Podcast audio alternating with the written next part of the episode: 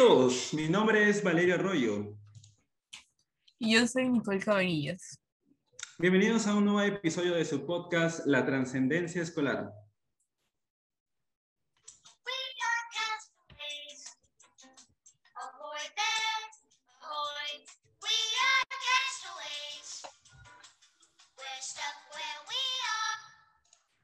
El día de hoy tendremos el gusto de entrevistar a Ver Prieto, sociólogo trans y feminista. De esta manera, vislumbraremos también cómo puede ser la vida de una persona trans cuando ya es un profesional, complementando la entrevista pasada que tuvimos con Josh, estudiante preuniversitario trans. ¿Cómo estás, Ver? ¿Dónde te encuentras? Hola, qué gusto, me encanta que me hayan invitado, estoy muy feliz. Estoy ahora en mi casa, que es también una casa cultural transfeminista que fundamos en el 2017, se llama La Promesa, y es como una casa de personas trans, lesbianas, bisexuales, así que aquí estoy, terminando de trabajar hace un ratito justo. ¿Estás aquí, en Lima? Estoy en Lima, sí, desde el centro de Lima les hablo. Ah, ya, genial. Mira, no habíamos escuchado de esa iniciativa. Estaba muy buena la novedad. Este, entonces empezaremos con las preguntas. Eh, ¿Cómo es para ti el vivir actualmente identificado con el género trans? Mm, pues ha cambiado mucho mi vida, debo decirlo. Es algo nuevo para mí. Yo empecé mi transición hace seis meses aproximadamente, en noviembre del año pasado, aunque creo que de un tiempo esa parte, hace dos años aproximadamente, cuando empecé a cortarme el pelo y quizás a vestirme un poco más masculino, inició. Pero desde que empecé a usar testosterona, sí cambió bastante la percepción que tienen otras personas de mí, no solamente en la calle o gente random, sino en mi propia familia, algunas preocupaciones, dudas, que definitivamente me han cambiado la forma de verme y sentirme en el espacio, ¿no? Creo también que he tenido mucha conciencia sobre lo que soy y sobre lo que quiero ser también y cómo defiendo todo esto que significo. A veces puede ser un camino un poco solitario, la verdad, pero te encuentras también con otras personas trans que te cuentan sus historias, vas haciendo amigas, amigos, y te encuentras ahí, ¿no? Así que creo que, en resumen, ha sido un cambio 360, que al principio se apareció con mucho miedo para mí, pero también con mucha emoción, quisiera seguir y seguir en el proceso y seguir viendo cuáles son mis cambios, que de hecho ya son bastantes. Claro. Y bueno, continuando, ¿es, ¿es difícil separar la orientación sexual de la de género?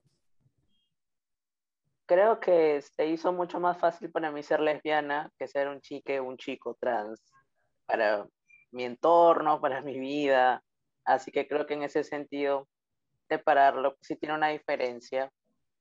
Mm, más allá de eso, no, en realidad creo que para mí no es conflictivo al menos. A mí me gustan las mujeres, las personas trans, ya casi, no los hombres cis, pero alguna vez me gustaron. La verdad es que no descarto la posibilidad que me gusten también en algún futuro. Pero mi orientación se vincula o se orienta más hacia lo femenino. No tengo solo ningún problema con eso, la verdad. Pero sí creo que ha sido mucho más fácil salir del closet como lesbiana, que no es tan fácil igual, que como una persona trans. Ahí cambian las cosas. Y cuéntanos, Ver, eh, ¿cómo fue tu infancia? Eh, ¿Tuviste algunos eh, episodios, algunos desencuentros por, por, por, cómo te sentías respecto a tu género? Yo no entendía muy bien o no sabía muy bien en ese momento que eran episodios. Mm. Tuve, por ejemplo, una vez en la que una tía mía le dijo a mi otra tía, se confundió, se confundió de mí y pensó que era un chiquito. Ah, has venido con tu sobrino, ¿no? Y mi tía que estaba a mi costado se palteó, pues, ¿no? Porque, ay, ay no, ¿cómo que es mi sobrina? Dijo, no, es mi sobrina. Y a mí me dio mucha vergüenza eso, porque sentí que sí, que porque me estaban confundiendo y no sabía, y creo que sentí la vergüenza de mi tía más que mi propia vergüenza, ¿no? Eso es un episodio. Otro episodio también que puedo recordar es cuando estaba en vacaciones útiles y odiaba el ballet, odiaba el, no sé qué, la danza, que sean todas las chicas y yo quería jugar fútbol con todos los chicos y estar con los chicos y sentirme un chico más. Entonces mi mamá tuvo que hacer toda una gestión para que me movieran al grupo de los chicos y era la única chica en un grupo de chicos. Pero creo que eso nunca significó que yo sintiera o, conscientemente que, que, no fuera mujer. Creo que eso es algo más o menos reciente, ¿no? En, en mi adolescencia, por ejemplo, fui creciendo y sentía mucha presión por ser femenina. Cuando llegué al colegio en el que terminé, que era Trilce, y todas las chicas iban con ropa de calle, muchas de ellas me preguntaban por qué yo me vestía como hombre, ¿no? o por qué me vestía tan fea si yo era bonita. Entonces creo que eso me empezó a feminizar, y fue una presión social que sí, bueno, la viví y tal, pero eventualmente volvió a mí el género fluido, ¿no? Y era muy chica unos días, luego me sentía súper chico, y luego cuando tuve este despertar de mi sexualidad, que siempre estuvo ahí latente, ¿no? Siempre hubo ahí un gusto por una, una niña o algo que yo no entendía muy bien, si era que quería ser como ella o qué onda, si, porque veía que una niña brillaba. Luego cuando fui ya descubriendo más que sí, pues tenía una orientación sexual distinta a la que yo creía que tenía, y cuando lo empecé a vivir con más libertad, que fue después de salir de la universidad, entre los 20, 21, 22, no hubo vuelta atrás, ¿no? No solamente descubrí vivir mi sexualidad de esa forma, sino que también fui descubriéndome en otro género, en un género masculino que me gustaba. Y de hecho, terminé de descubrirlo cuando el año pasado una ex con la que estuvo me dijo un día que yo era muy guapo. ¡Ay, qué guapo! Y yo me quedé así, que, ¡Oh, dímelo de nuevo, dímelo de nuevo. Y me encantaba que me lo dijera y que me hablara masculino. Y era algo que no podía explicar, que me gustaba y me emocionaba un montón. Claro que no dejaba del todo el femenino, ¿no? Pero quería encontrarme en ese otro lugar. Tuve muchas dudas un año entero viendo transiciones, pensando, pucha, pero me arrepentiré, no sé, me gustará, no me gustará. Pero la verdad es que pesó mucho más las ganas de hacerlo y de sentirme ahí como la intuición de saber que iba a estar bien y feliz que las dudas que tenía sobre eso, ¿no? o la soledad que sabía que iba a venir y que se vive. Así que ya esto es un, nuevo proceso para mí totalmente. Felizmente muchas amigas mías no se han alejado, han entendido y han abrazado este proceso, lo cual es hermoso. Y creo que en general no he tenido tantas reacciones negativas eh, como esperé que ocurriera, ¿no? Claro. Y nos comentaste, creo que de tu ex, creo, Ajá, ¿no? Sí. Sí, y en general, tus relaciones en esa etapa de la adolescencia, ¿cómo fueron en ese aspecto amoroso? ¿Te encontraste como que con alguna, con, con un mm. choque? Mira, en mi adolescencia yo estuve con, con dos chicos súper super tóxicos y también me gustaba mucho una chica que se llamaba Luciana y que de hecho es súper masculina también y me encantaba, y de vez en cuando chapábamos, nos dábamos besitos, nos agarramos la mano, cosas así. Pero nunca fuimos novias, porque también estábamos súper en el proceso, ¿no? O sea, para nosotros era un juego, era algo de amigas, era una cosa que nos gustaba y que nos prendía un rato, pero no íbamos a tomar la decisión de ya, vamos a hacer algo más. Para eso tuvo que pasar bastante, tuvieron que pasar años para mí. De hecho, me acuerdo la primera mujer, digamos, con la que estuve públicamente y besé frente de todo el mundo. Fue una gran amiga mía que me acompañó con mucho cariño en ese proceso, porque de verdad yo tenía mucha vergüenza, aunque ya era feminista, ya tenía un montón de amigas lesbianas y estaba en todas, me avergonzaba mucho que me vieran como una persona distinta o que pensaran que, que de pronto yo había cambiado y que, no sé, tenía muchas dudas, como si pensaran que yo era una persona falsa, ¿no? O algo así. Sentía sentía algo ahí horrible, como que no me iban a creer. Y porque había estado con chicos, habían sido mis novios, pero de pronto ahora me gustaba esta chica y esta toda. Pero ya, bueno, fui saliendo. Eso fue como en los 20, 21. En la adolescencia sí estuve más con chicos que con chicas, la verdad. Sí, en verdad nos podemos imaginar, ¿no? Que puede ser eh, difícil eh, todo el cambio. Ya nos lo has estado mencionando.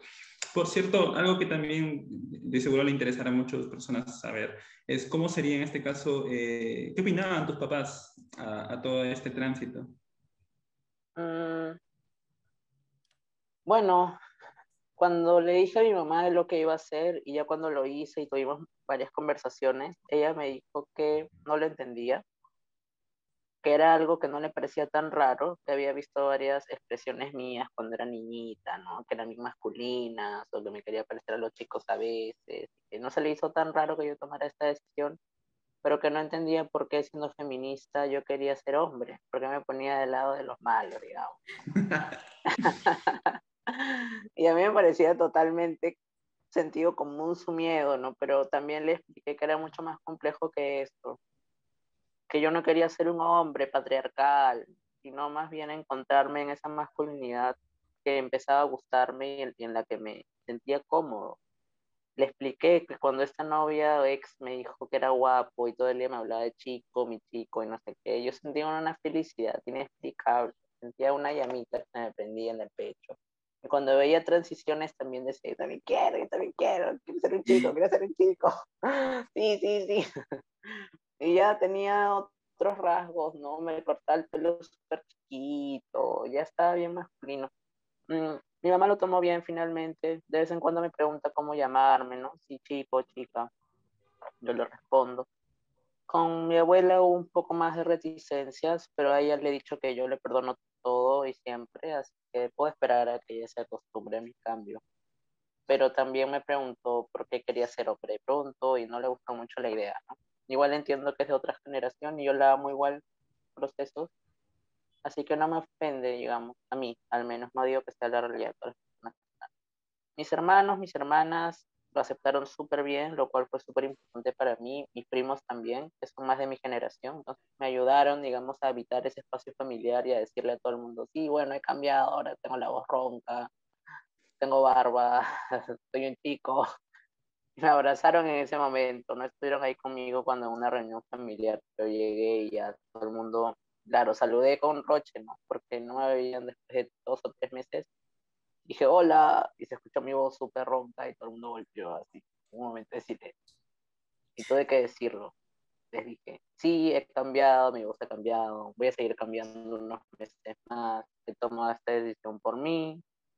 No espero que lo entiendan de inmediato, pero este soy yo, Ustedes pueden tomarse el tiempo que necesiten para acostumbrarse a este cambio, pero sí prefiero el pronombre masculino en este momento. Estoy bien, sigo siendo la misma persona, mi esencia sigue igualita, solo que me estoy atreviendo a dar este paso que para mí significa mucho y sobre todo mucha seguridad y mucha felicidad. Les expliqué también desde que me había puesto la testosterona, sentía que estaba mucho más seguro de mí mismo, estaba súper fuerte emocionalmente y, y, en cuanto a cabeza y razón. Así que creo que con el tiempo lo han ido aceptando. Igual de vez en cuando me dicen princesa, reina. Trato de que no me ofenda. Trato de tener mucha paciencia, la verdad. Porque sé que no lo hacen con mala intención. Sé que me aman. Y entiendo también que puede ser difícil. Pero también creo que en uno o dos años detesto, porque voy cinco meses o seis, ahora me toca justo hoy me toca la sexta, ya pues no me van a poder hablar en más en femenino, o sea, creo que me van a ver como un chico y va a ser ridículo que me sigan diciendo, ay, este, sobrinita, de nieta, es como, ya, ya cambié, ya, qué espera. Así que nada, tengo paciencia. Felizmente no ha sido tan grave con mi familia, ¿no? Pero hablo de mi familia materna.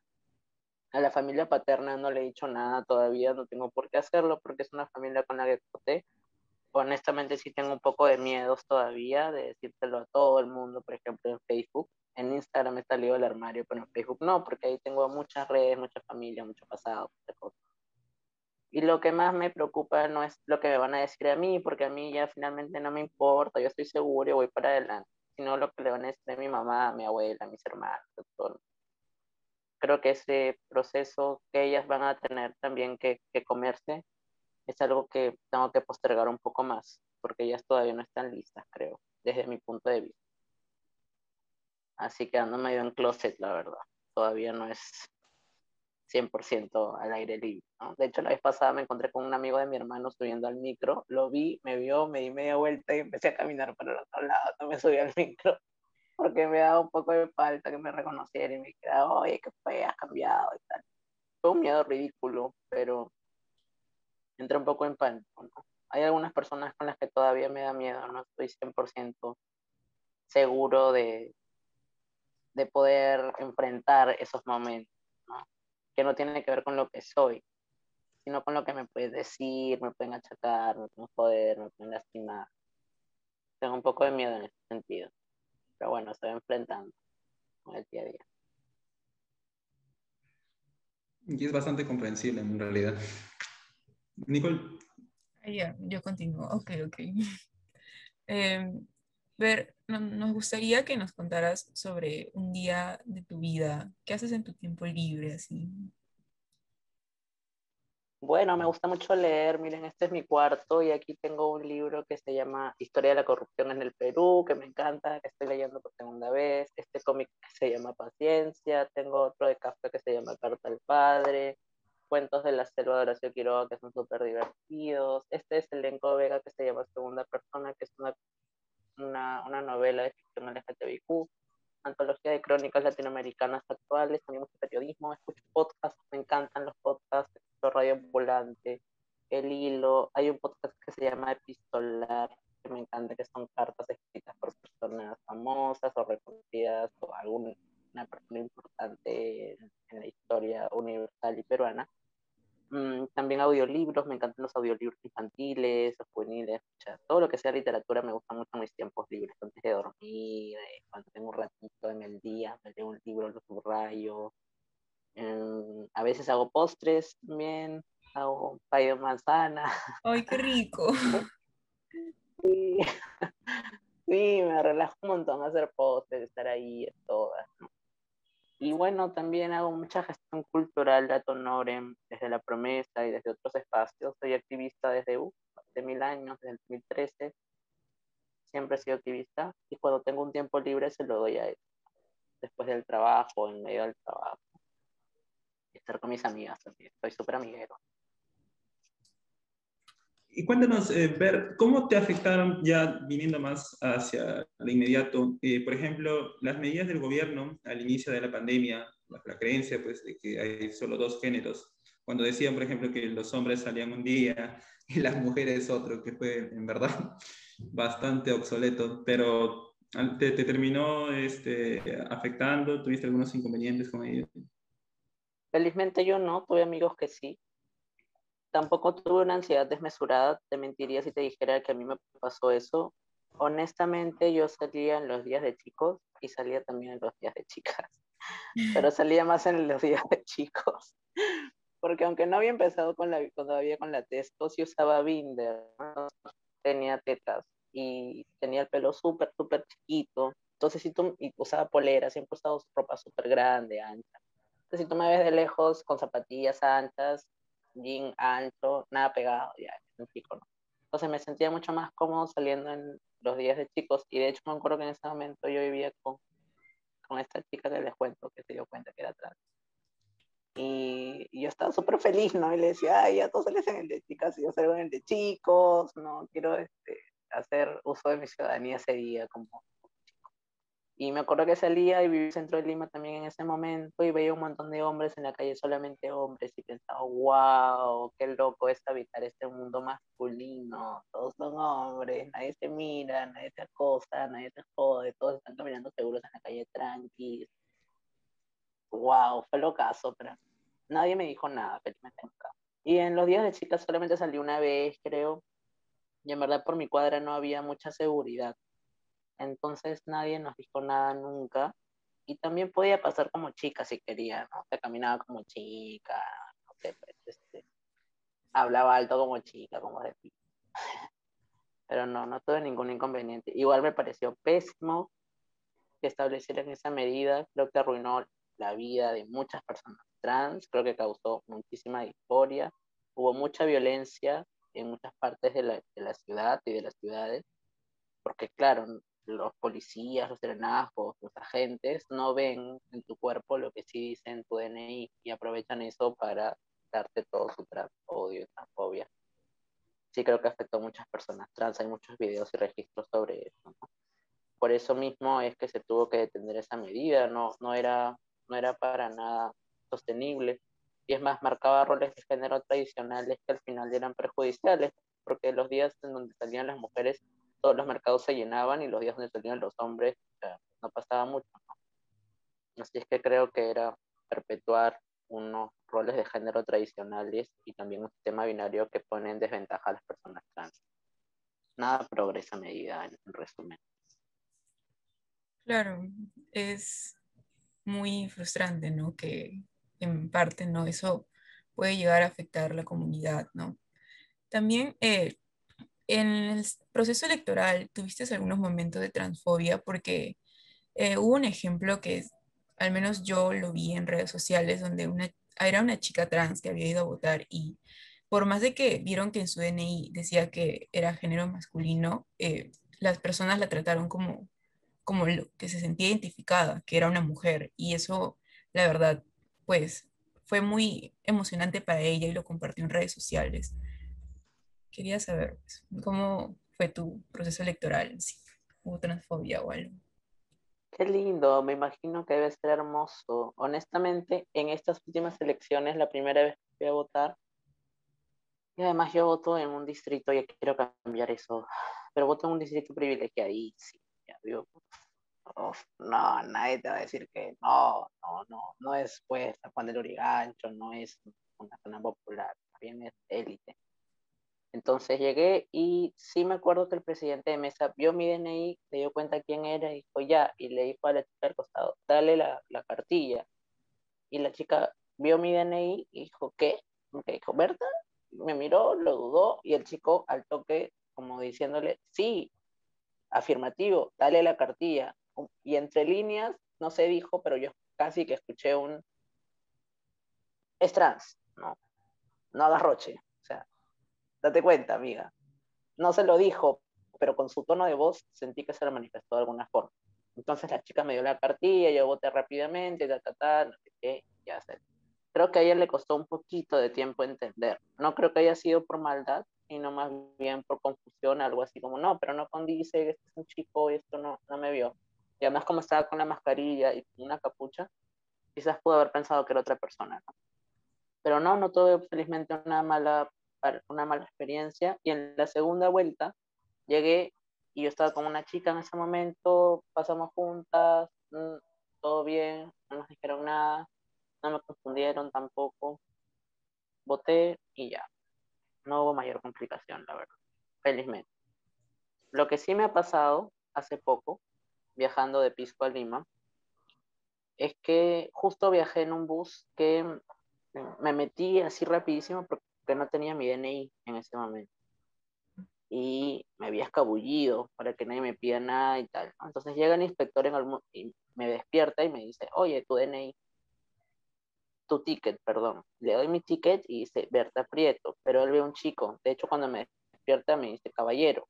Entonces le doy el ticket y me dice Berta y me mira con una cara así de asco, como si me repugnara, como si me fuera a pegar prácticamente. No fue una confusión como con la otra chica, fue más bien una, él se dio cuenta rápido de lo que estaba viendo. Entonces yo, yo me di cuenta y como no tenía mi DNI dije, uy, no, ya este me va a sacar la mierda, me va a votar, en qué kilómetro estamos, ya fue. Y lo único que se me ocurrió fue hacer mi voz de pito, y que creyera que simplemente era una lesbianísima que estaba viajando, pero que era una chica súper buena y educadísima. Entonces, empecé a hacer mi voz de pito, súper femenina, y dije, sí, soy yo, sí, soy yo, estoy viajando sola. eh, algún floro le metí, ¿no? Le dije algo así como, me han robado mi DNI, pucha, estoy súper preocupada, pero ya, y me miró de nuevo un poco con asco, me firmó el este y prácticamente me lo tiró, ¿no? Pero me salvé por poquito. si yo no hacía mi voz de pito, o si llevaba un año en texto en vez de cinco meses, yo creo que no lo he contado. O me votaba, o eso terminaba en denuncia. Fijo. Ver, en, en, base a lo que acabas de comentar, ¿tú piensas, crees que es la ignorancia la que crea este rechazo? Mm. Creo que son múltiples causas.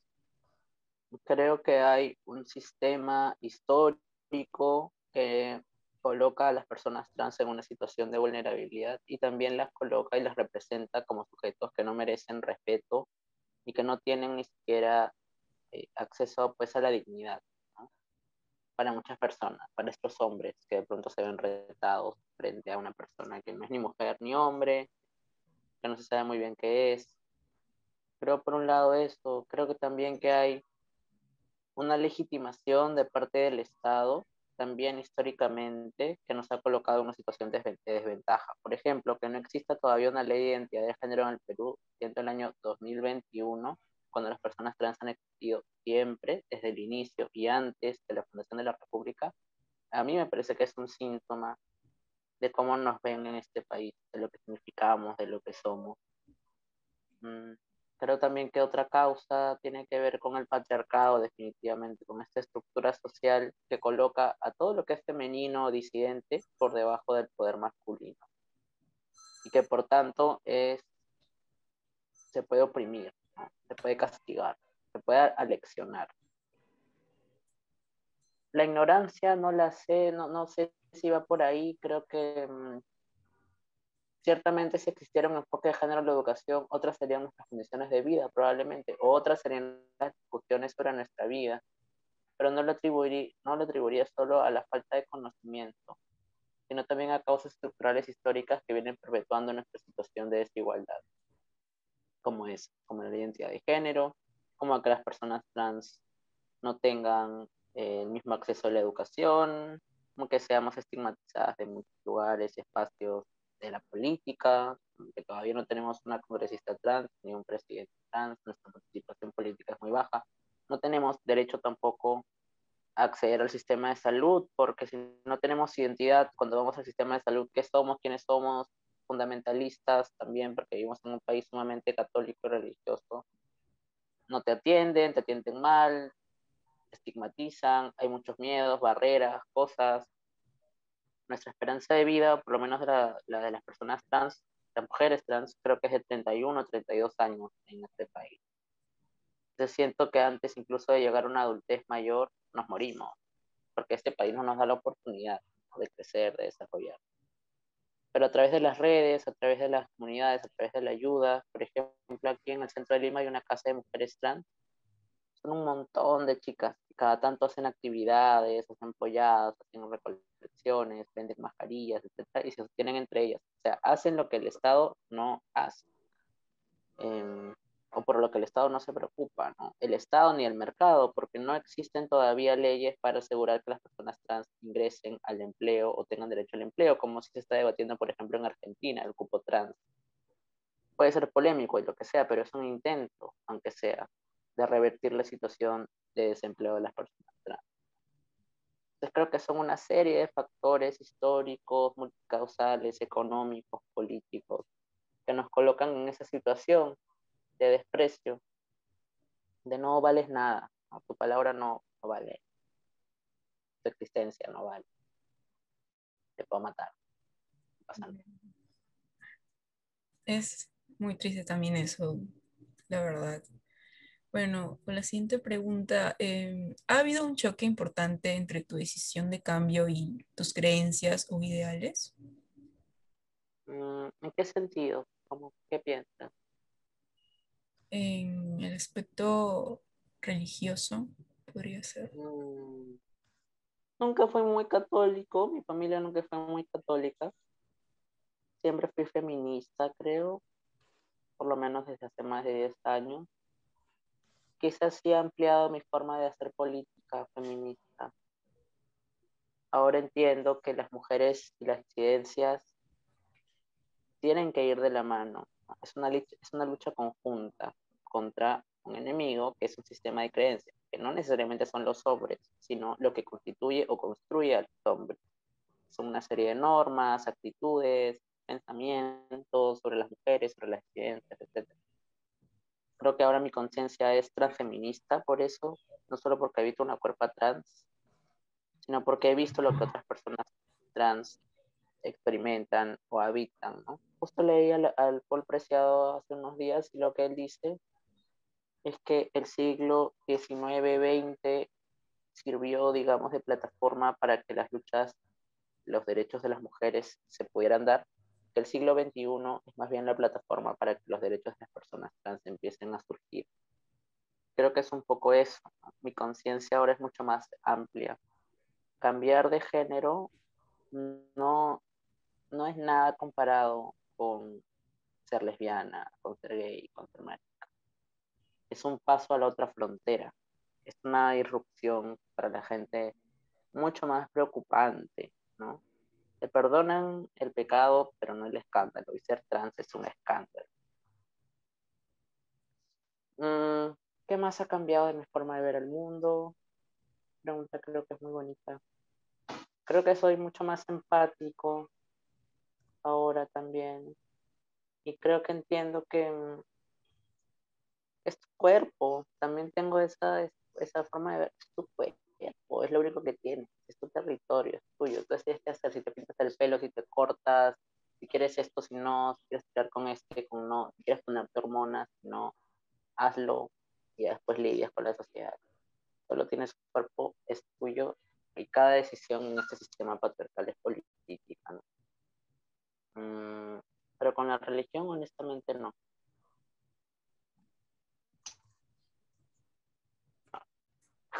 No, no pasa por ahí. Mi espiritualidad. Está bien. Eh, Ver, mira, para terminar en este apartado, eh, ¿puedes decir lo que desees, explicar tal vez algo que consideres importante y que se haya quedado fuera de toda la entrevista? ¿O para hacer alguna reflexión final? Claro. Creo que nunca es tarde para decidir hacer una transición y creo que nunca es tarde para darte cuenta que lo necesitas también. No existe una edad ideal, no se nace sabiendo. Si decides hacerlo en la adolescencia, pubertad, adultez, vejez, va a estar bien. Lo importante es que sea válido para ti, que para el resto. Es un camino pedregoso, no es fácil y seguramente es mucho más difícil para quienes tienen menos recursos que yo. Aún así, creo que no hay nada mejor que ser quien eres, y pararte en tus pies, no en los pies de alguien más. Y ese alguien más es lo que representas para otra gente, pero que no eres tú. Así que creo que eso, mucha fuerza para las personas trans, para las cabras, para las mujeres, para todas las que estamos del otro lado. Y gracias por invitarme a esta entrevista hermosa, me ha encantado conversar con ustedes. Sí, muchas gracias también por aceptarlo, ¿no? Y tomarte un poco de tu tiempo. Con esto acabamos Qué felicidad. Muchas gracias a ti, Muchas gracias, la verdad. Gracias, chicos, se pasaron. Un abrazote. Cuídate, un fuerte abrazo. Igual para ustedes, un abrazo gigante. Adiós. Chao, buen fin. Chao. Adiós.